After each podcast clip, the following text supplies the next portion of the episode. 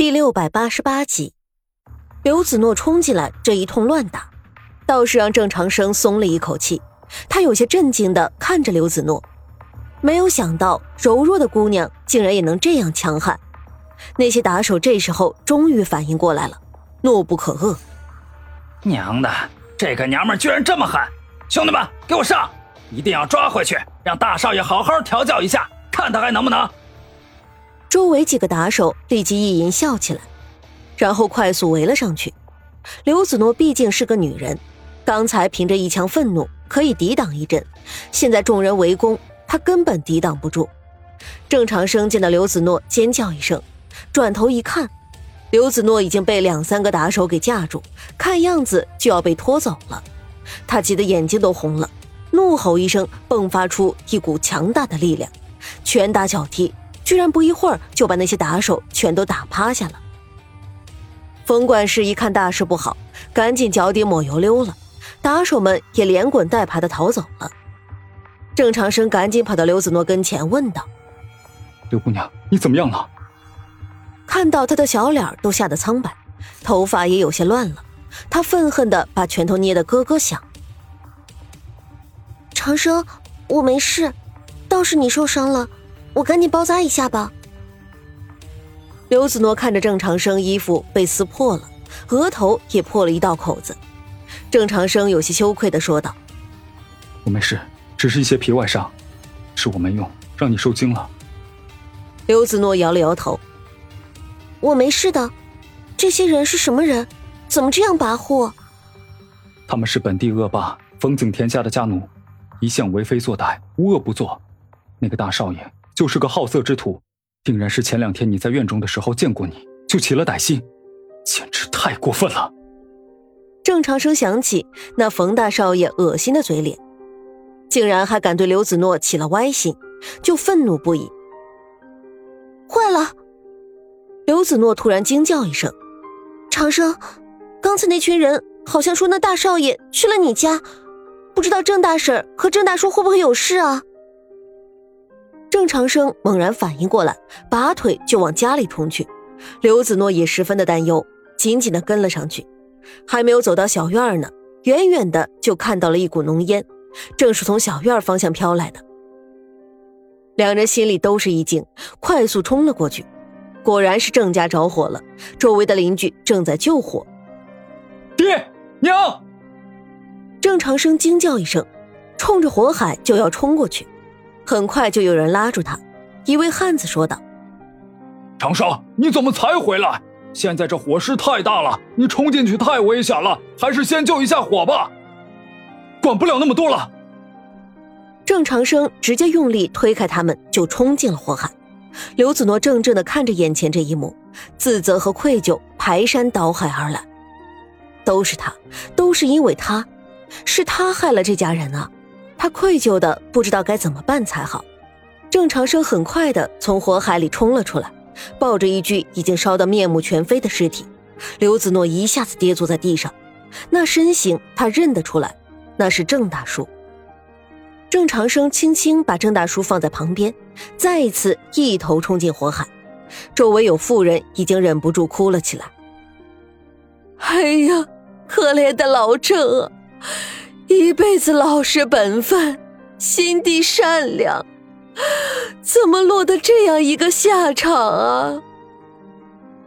是啊，都说好人有好报，这一家人一辈子与人为善，怎么会遭此横祸啊？这字字句句听到刘子诺的耳中，心口如针扎般疼痛。是他毁了这个家。郑长生很快从屋中找到了郑大婶，他也已经去了。大火已经被扑灭，郑长生似是愣了一般，呆呆的跪在院中，面前是他的爹娘，场景看着就让人心酸。刘子诺走了过去，轻轻的拍了一下他的肩膀，喊了一声：“长生。”郑长生缓缓转过头，看着他，一行泪从眼眶中涌了出来。没了，都没了，我现在才知道什么叫没了。我再也没有爹娘了。寒冷漆黑的夜色中，郑长生的呜咽之声显得尤为凄凉。刘子诺默默地陪在他的身边，无声地陪着他一起掉泪。这个青年虽然家境贫寒，可是衣食无忧，一家人其乐融融。可是因为他家破人亡，想起之前长生对他的好，刘子诺的心中更加不忍。这场大火来的蹊跷，可是大火也掩盖了所有的罪恶痕迹。这件事跟冯家脱不了干系，可是苦于没有证据，无法把冯家怎么样。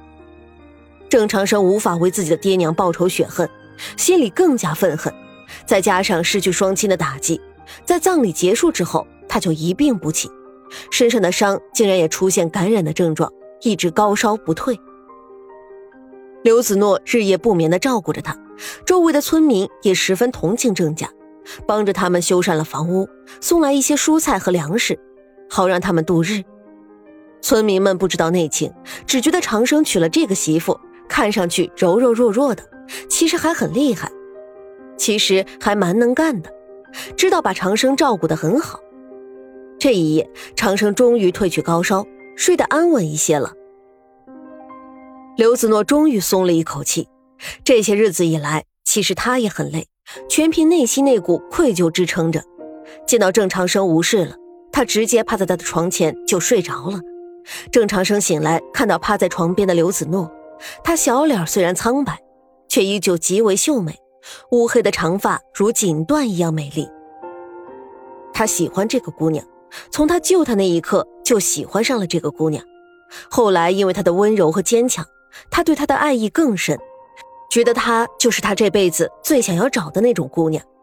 他心里也清楚，刘子诺的心中有人，怕是再也容不下别人。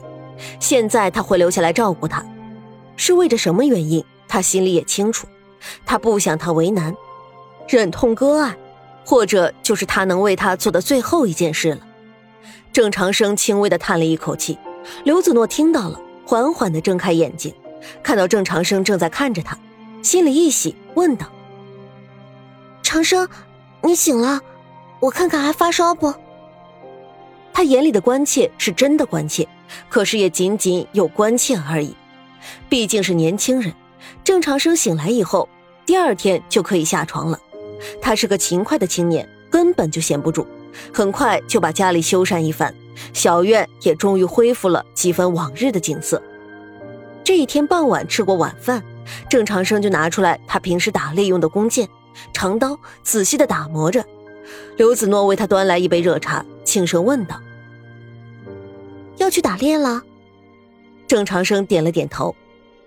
于大叔明天要进山，我跟他一起去。这次我们进深山，那里好东西多，可能要两三天才能回来。刘子诺嗯了一声，随即说道：“嗯，我帮你多准备一些干粮和厚衣服。你在山里要注意安全，我等你回来。”这一句“我等你回来”让郑长生的心里微微一暖。他多么渴望每次回家都有他在家里等着，只是他不能这样自私。子诺。他有些艰难的开口。